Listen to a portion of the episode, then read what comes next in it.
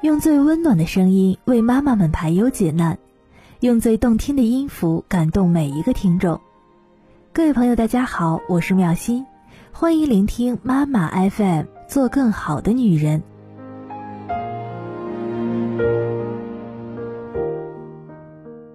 今天为大家分享的第一个故事来自浩莹，读书差没关系，但要有财商。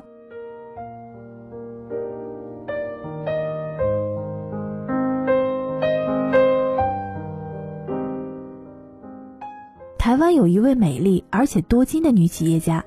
她在二十二岁的时候投资购买电玩机做生意，赚进了人生的第一个一百万，再用赚得的钱呢来投入股市，接着呢又相中了房地产，做起了标买转卖被法院查封的拍卖的物资生意。近年呢，他又看准了减肥还有医疗美容与网购的市场，于是呢开了减肥医疗美容场所。同时呀，还在杭州、上海等地开设了连锁的咖啡馆。赚钱的领域就像是八爪章鱼一般，无所不包。面对外界好奇他靠自己的力量挣得数亿家财的本事，他的回应是：“我只是比较懂得理财而已。”而他的理财本事，则是来源于他奶奶给他的观念：拥有财富才能够追求独立。所以读书成绩差一点没有什么关系，但一定要会理财。懂得理财，就可以不必当钱的奴隶，可以决定自己的生活品质，尊严的过日子，人生才是你的。教给他的第一堂理财课就是记账。他认为自己之所以对金钱的数字如此的敏感，脑袋里似乎呀是装了一个金算盘，能够精打细算投资得利之一。这些呢，都得益于八岁的时候被奶奶培养出了记账的习惯。即使目前他日进斗金，但是哪怕只是几块钱的花费，也要记一下，认为如此才能够让自己更清楚钱到底花在了什么地方，也能够让他养成有多少钱做多少事儿、稳扎稳打的赚钱方式。记得访谈一位理财专家的时候。他针对一般人理财是有钱人才需要懂的事儿的论点提出了驳斥，就是没有钱才要学会理财，因为有了理财的观念之后，你才会懂得如何去花钱、赚钱，让钱滚钱。他更认为理财教育应该从幼儿时期开始，并且在生活的细节上需要不停的给予潜移默化。他的这个论点与西方教育观点不谋而合。西方教育家也认为，儿童呀应该从三岁的时候就开始教导理财的知识，并且制定各个年龄层不同的教育计划。三岁的时候呢，要辨认钱币，认识币值、纸币和硬币；四岁的时候呢，就要学会用钱去买简单的用品，比如说铅笔、小玩具、小食品；五岁就应该弄明白钱是劳动得到的报酬，并且能正确的进行钱货交换活动。六岁的时候就应该能数较大数目的钱，开始学会攒钱，培养自己的钱的意识。七岁的时候啊，就应该能够看懂商品标价的卷标，并且呢和自己的钱进行比较，确认自己有没有购买的能力。八岁的时候应该懂得在银行开户存钱，并且想办法自己来挣零花钱。九岁的时候呢，可以制定自己的用钱计划，能够和商店去讨价还价，学会买卖交易。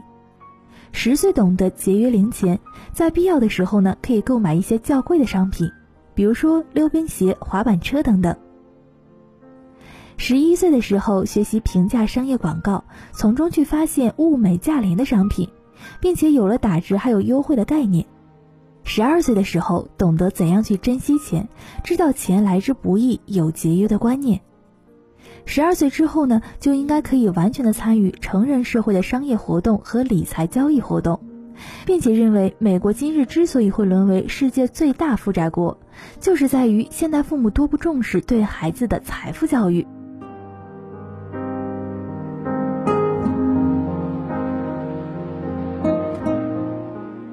接下来我们分享的这个故事呢，依旧是来自告莹，题目叫做《巧用第三者来管孩子》。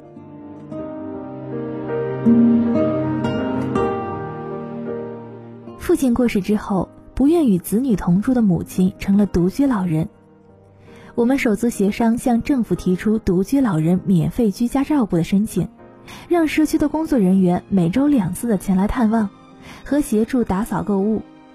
母亲却坚决不肯接受台湾政府的这个老人福利，理由是不喜欢让陌生人进入家中。母亲没有意识到的是，如果她能够巧加利用社会资源，不仅可以让自己的独居生活过得更加有品质，而且能够让无法随时在他们身边的儿女可以减轻不少的牵挂。母亲的这项坚持，就像是很多的妈妈虽然向我们哀叹被孩子绑架，无法做自己。却不肯去尝试学习如何巧用第三者的资源，来替自己松绑的心态和做法。而我所谓的第三者，指的就是家中的长辈。在大陆地区，孩子多半都是委请家中的长辈来照管，但是这种隔代教养却经常会引发婆媳矛盾，使得呢母女之间不睦。因为两代人虽然出发点都是爱孩子。但是教养观念和做法上多多少少呢还会有相异之处，从而呢就会造成彼此剑拔弩张的矛盾。其实替子女带孩子，对必须拖着年迈与日益衰老的身躯来照顾正在成长发育的孙儿们的长辈来说，不仅在体力和财力上都是非常大的挑战，而且呢还背负着担心会宠坏没教养的孙辈的精神压力。你以为你容易吗？这也就是目前一些大城市里，有奶奶外婆情愿出钱替结婚生子的儿女雇一个保姆，也不愿去做那些猪八戒照镜子带孙子的工作。虽然我个人也是不替子女带孩子的支持者，却不可否认的是，家中的长辈常常是最让人放心的交托孩子的第三者。因为除了有血缘的亲情和信任的基础之外，长辈们较年轻的父母来说，有更加充裕的时间、更加充沛的精力以及耐心。长辈也因为有抚养和教育孩子的经验，因而多半对孩子在不同年龄容易出现的一些问题该怎样去处理，知道的要比孩子的父母要更多。长辈所积累的丰富的社会阅历和人生的感悟，也能够提供给孩子较为愉快、宽松的学习环境与生活环境。当然，当长辈的呢，也会因为宠爱而不易坚守教养原则这样的一个缺点。长辈替晚辈分劳照顾小孩，往往呢是不计成本的出力出钱。晚辈在得了便宜之下呀，言行就得卖乖些。在提出任何教养建言之前呢，还是先回想一下长辈分劳的好处，学习用感恩话来开端和结束。中间呢，再夹杂以个人长辈是否愿意听听试试的建议，并且呢，实时的当众将孩子一丁点的好教养都归诸于长辈的功劳。经常的邀请长辈一起去听孩子的教育讲座，共赏亲子教育的电视节目，或者呢，购买一些育儿书籍来跟长辈共读。这个样子呢，让长辈有接受在职教育的机会。试着让长辈和你取得共识。就是将孩子的教养看作是合开股份有限公司，大家共同努力的产品就是孩子，产品优良，大家都有面子。而身为董事长的你，虽然具有决定教养权，但还是容许股东长辈表达自己的意见去商议，以便呢双方可以取得教养上的共识，不会发生上有政策下有对策，执行上各唱各调的形式。这个样子呢，也可以达到互惠互利的良好合作。